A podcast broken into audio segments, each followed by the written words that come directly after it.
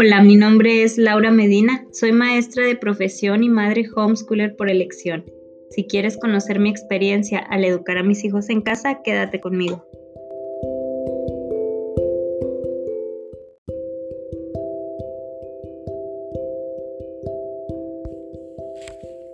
Episodio número 4. ¿Eres suficientemente madre?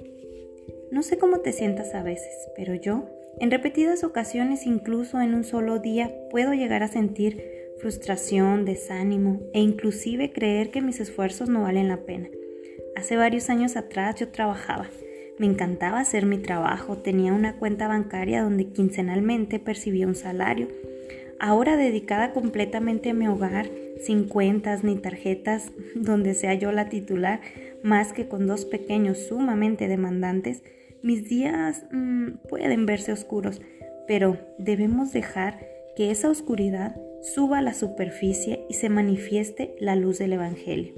Una hermosa amiga me compartió alguna vez el libro Suficientemente Madre, que impactó grandemente mi vida y me ha ayudado no solo a sobrevivir, sino a vivir una maternidad más consciente, por lo que me encantaría hablarte de algunos puntos que me han servido en esta hermosa y sacrificada misión. El libro, te platico, que fue escrito por diferentes colaboradoras, todas ellas mujeres de Dios, escritoras y sobre todo madres. Comentan cómo surge este valioso texto con respecto a la maternidad. Una revista reconocida lanza un titular con la pregunta, ¿eres suficientemente madre?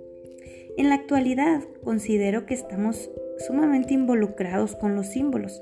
Cada situación, profesión, problema, emoción, las reglas, etc. tienen una cara o una imagen que nos dice cómo debería de verse tal cosa. Pues la maternidad no es la excepción. Somos bombardeados o bombardeadas continuamente por los medios de comunicación de cómo debería de ser Inclusive puede verse como el peor trabajo, pero en realidad es el peor trabajo. Rachel Hankovic nos habla de que la maternidad no es un pasatiempo, es un llamado. No crías hijos porque te sobra tiempo. La maternidad es la razón por la que Dios te dio ese tiempo. Las madres cristianas dirigen a sus hijos en un territorio hostil tú estás testificando públicamente que valoras lo que Dios valora. Tú representas todo lo que nuestra cultura odia, representas el sacrificar tu vida por el otro. Les platico lo que me sucedió.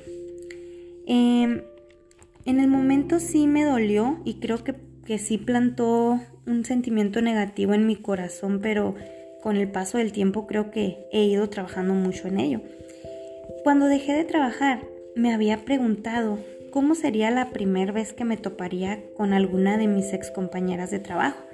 Me preguntaba si debería hablarle de lo bueno que era estar en casa mm, y de no tener que dejarlos a los niños a cargo de alguien más. O mejor pensaba, mejor no comentar nada porque podría hacerles sentir mal. Tal vez ellas no podían hacerlo en ese momento. Y cuando sucede esta situación, apenas nos saludamos, y ella comienza a decir, no sé cómo puedes estar en casa todo el día. Yo no lo soportaría. Necesito salir, despejarme, estar lejos del cuidado de los niños por un rato y ya cuando los recojo tengo ganas de verlos. No pude ni siquiera platicar nada ya que ella no paraba de desvirtuar mi trabajo. Fue algo que sí causó un sentimiento en mí. Comencé a preguntarme si estaría valiendo la pena me veía pequeñita al lado de estas mujeres que salían a trabajar y eran reconocidas, aportaban a la economía, tenían algún estatus profesional. No me di cuenta que esa raíz se plantó en mi corazón y comencé a vivir lo que las autoras del libro denominan amnesia maternal, que causa una neblina en tus días. Comencé a entregar mi vida, pero con resentimiento, contabilizando todo lo que hacía o había sacrificado por ellos. ¿Y sabes qué?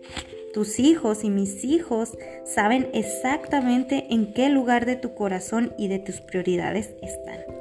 Ellos saben las cosas que valoramos por encima de ellos. Las autoras nos animan a vivir el Evangelio en las cosas que nadie ve. Ellas nos dicen, sacrifícate por tus hijos en lugares que solo ellos sabrán. Así es. La maternidad es, ellas lo ven como un campo misionero.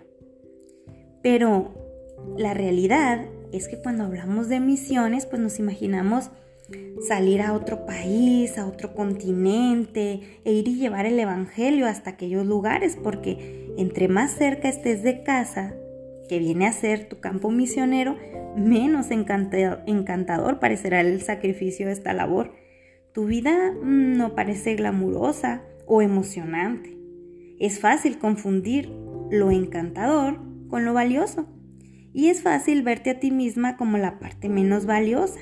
Pero las autoras hablan acerca de algo muy importante y en mi opinión personal tienen toda la razón. El hogar es el origen de las misiones.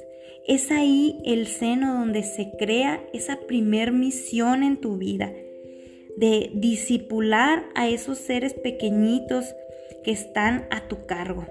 Y posiblemente ellos sean los próximos misioneros que tendrán la oportunidad de viajar lejos y llevar el Evangelio. Entonces, realmente tu hogar es el origen de las misiones. Nos recuerdan el pasaje donde una ofrenda insignificante de pan y peces alimenta a una multitud. La fe hace que tu pequeña ofrenda, ya sea grande o pequeña, es tu no es tu ofrenda, sino las manos en las que fue entregada esta ofrenda. No pienses que tu trabajo no importa. En las manos de Dios tu ofrenda será multiplicada hasta que todos hayan comido y estén satisfechos. Y aún en ese momento, créemelo, sobrará. Por supuesto, no haremos nada de manera perfecta. Palabras duras saldrán pronunciadas de nuestra boca. La paciencia se agotará Madres enojadas actuarán enojadas, pero nuestro pecado afortunadamente no disminuye el poder del Evangelio. Nos animan a no quedarnos ahí. Nos dan algunos pasos bien importantes que debemos de recordar.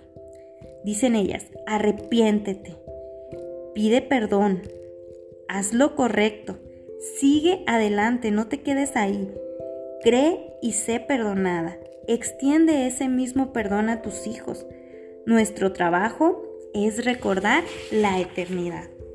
Entonces, llegamos a un capítulo donde nos habla que la pregunta no es si soy suficientemente madre, sino ¿es Dios suficientemente Dios?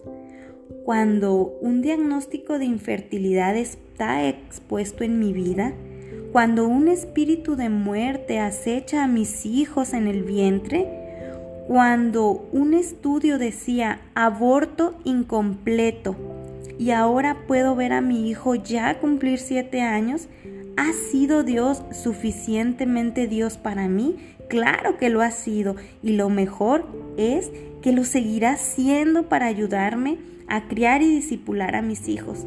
Eso mismo hace en cada una de nosotras. Nunca seré suficientemente madre, pero una mamá nunca suficiente, más un Dios infinitamente suficiente, da como resultado una madre suficiente, suficiente para creer y ser llamada elegida, ser llamada hija, ser llamada justa, ser llamada íntegra, ser llamada heredera, ser llamada perdonada y ser llamada redimida. Te aliento a no desistir y tener ánimo en esos días que parece que nada podrá salir bien. Te agradezco tu escucha y continuaremos con el análisis de este bello libro en el siguiente episodio. Te mando un fuerte abrazo.